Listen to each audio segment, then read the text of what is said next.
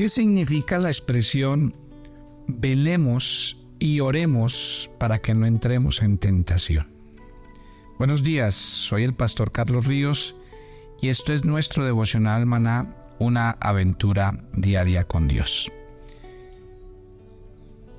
Ayer hablábamos de un tema muy importante y es entender la seriedad de la carne y de nuestra vieja naturaleza que antes nos gobernaba.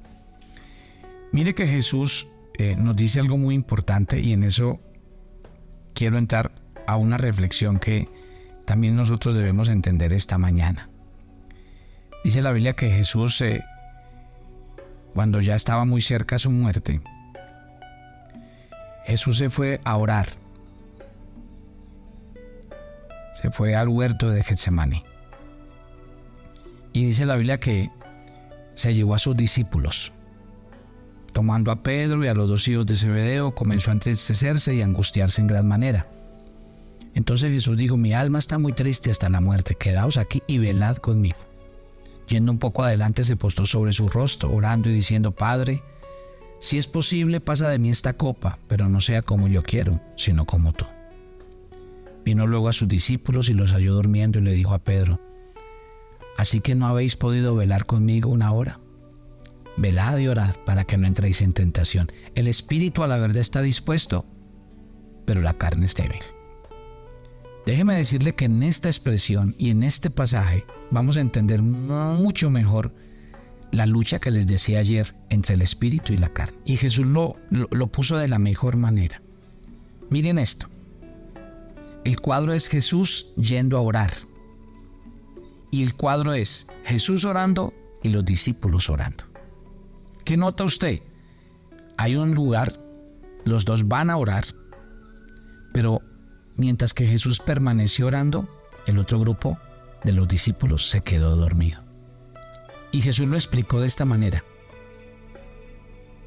El espíritu siempre está dispuesto, pero la carne es débil. Ahí está.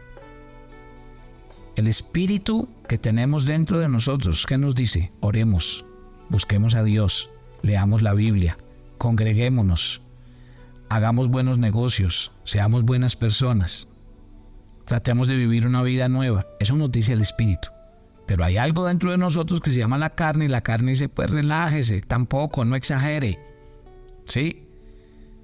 Ustedes oyen al pastor decir, vamos a orar, entonces sí, a uno con orar dos minutos es suficiente, pues que el pastor quiere ponerlo a uno a orar una hora, dos horas. Eso fue lo que pasó en el huerto de Getsemaní. Y cuando Jesús le dice a sus discípulos, velen y oren para que no entren en tentación, eso es lo que les está diciendo. Les está diciendo, el problema entre el espíritu y la carne, ¿cuál es? Que ustedes no le dan la trascendencia a la vida espiritual que esto requiere. Nosotros vivimos en un mundo que nos asedia, las tentaciones están al orden del día.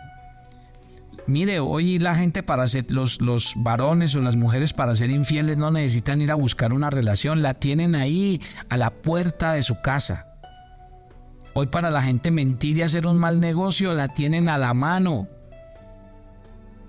Entonces, si en un mundo como en el que estamos, ustedes y yo, no estamos firmes espiritualmente, lo más fácil va a ser terminar inclinados a las obras de la carne.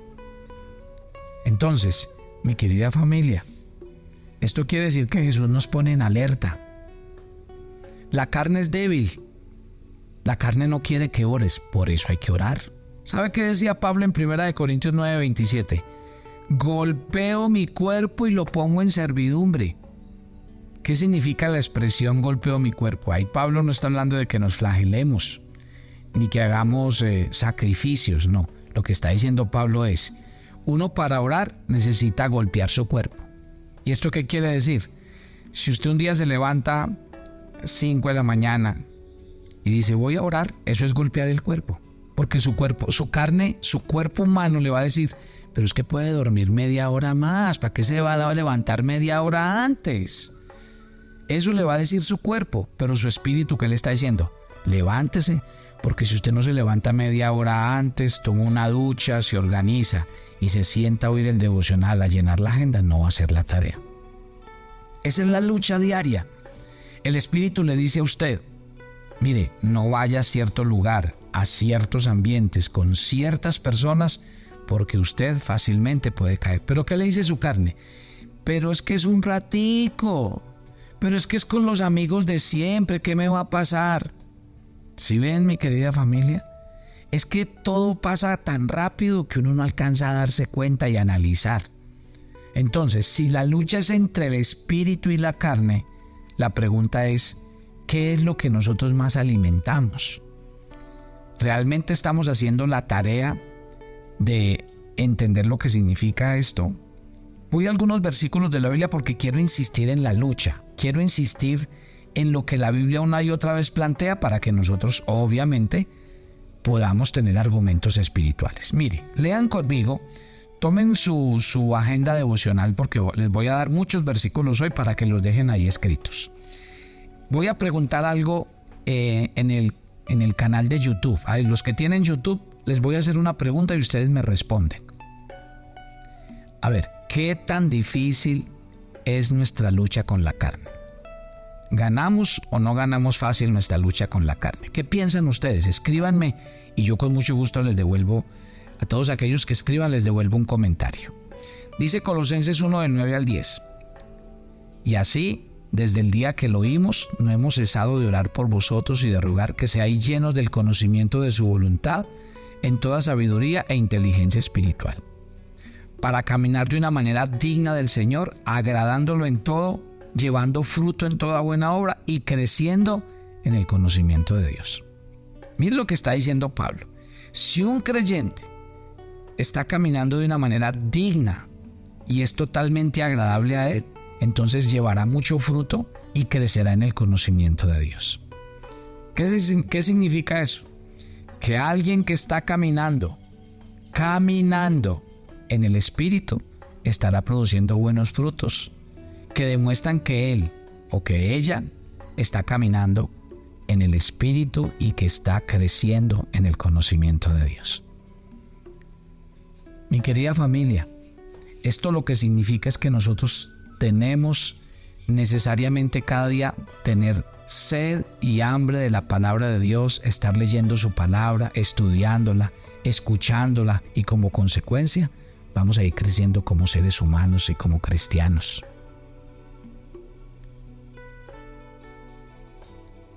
Pablo dice en Gálatas el fruto del Espíritu es amor, gozo, paz, paciencia, benignidad, bondad, fe, mansedumbre, templanza.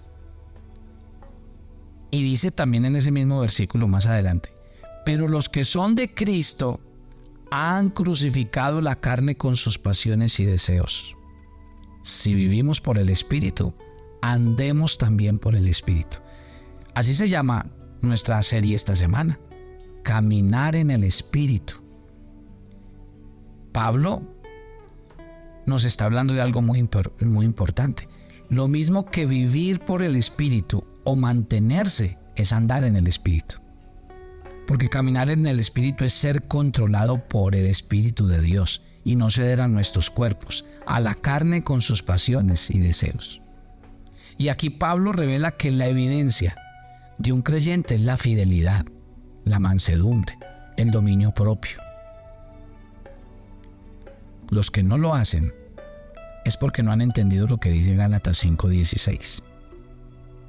No han crucificado la carne. Y por eso caminan en la carne. ¿Sí ve?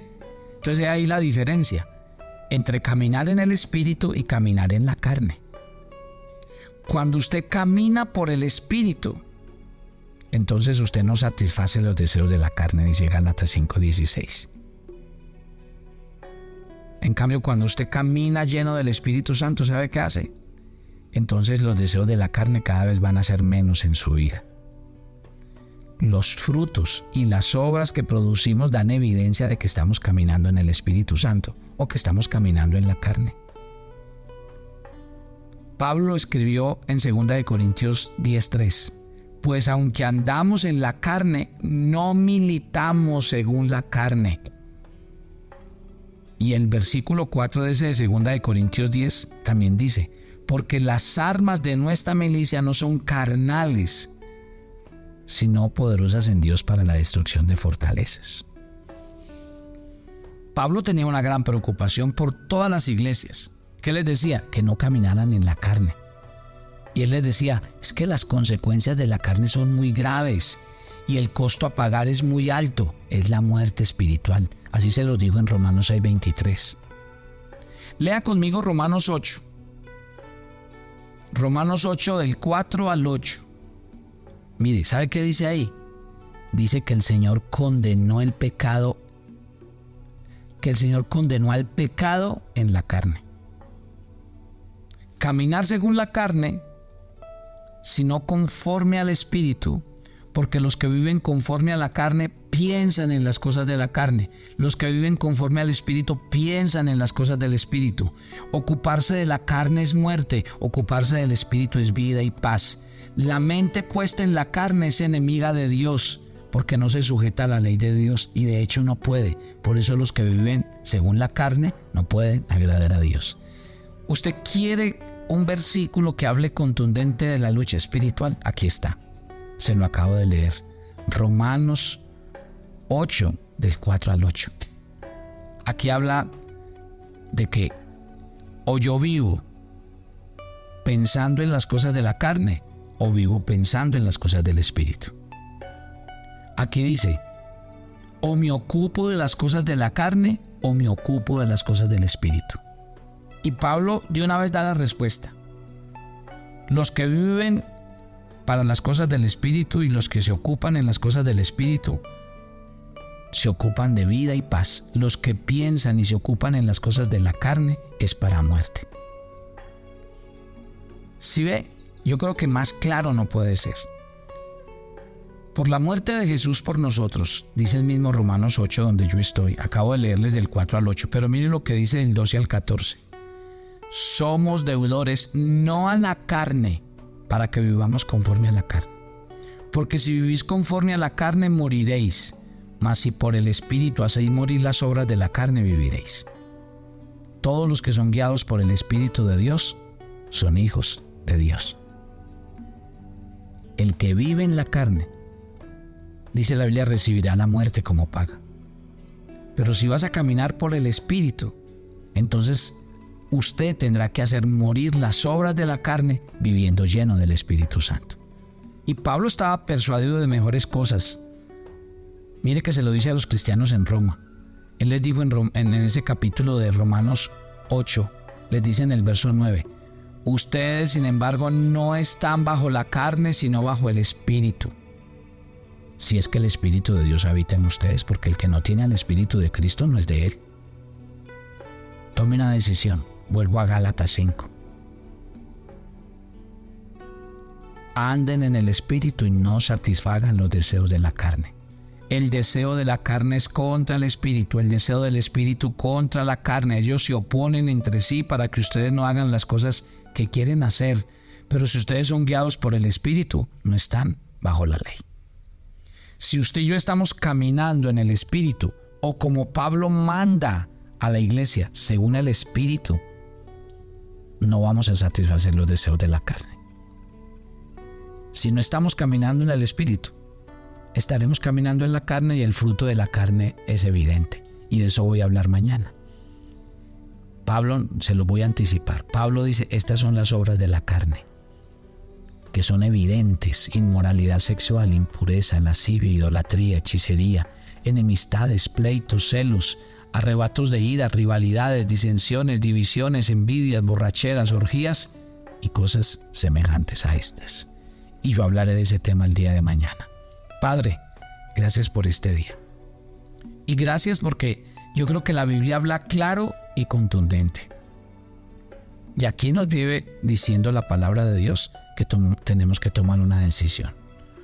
O caminamos en el Espíritu o caminamos en la carne. Y por eso esa es tarea del cristiano. Ya el Espíritu Santo vino, ya el Espíritu Santo nos dio su poder, ya el Espíritu Santo nos dio su fuerza, pero ahora es decisión de nosotros cómo queremos vivir. Yo quiero decirte esta mañana que yo quiero vivir controlado por tu Santo Espíritu y quiero caminar para agradarte y quiero que me ayudes a hacer eso. Gracias por este día. por este tiempo. Nos encomendamos a ti y pedimos tu bendición. En Cristo Jesús. Amén. Y amén. Y yo los espero mañana. Bendiciones para todos.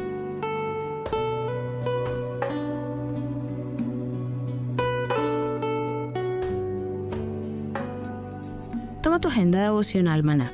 Hoy es el día 80 en nuestra agenda y el pasaje sugerido para la lectura en tu devocional personal el día de hoy es 1 de Tesalonicenses 4, del 1 al 8. Estamos llamados a vivir vidas santas y tenemos al Espíritu Santo quien nos guía para hacer la voluntad de Dios. Así que toma la decisión de vivir de la manera en la que le agrada a Dios, de acuerdo a su palabra. Te invitamos ahora a que respondas las preguntas que encuentras en tu agenda que te llevarán a conocer cada vez más a Dios y crecer en tu vida espiritual. Y para confirmar tus respuestas, visita nuestra cuenta de Facebook Devocional Maná o nuestra página web devocionalmaná.com.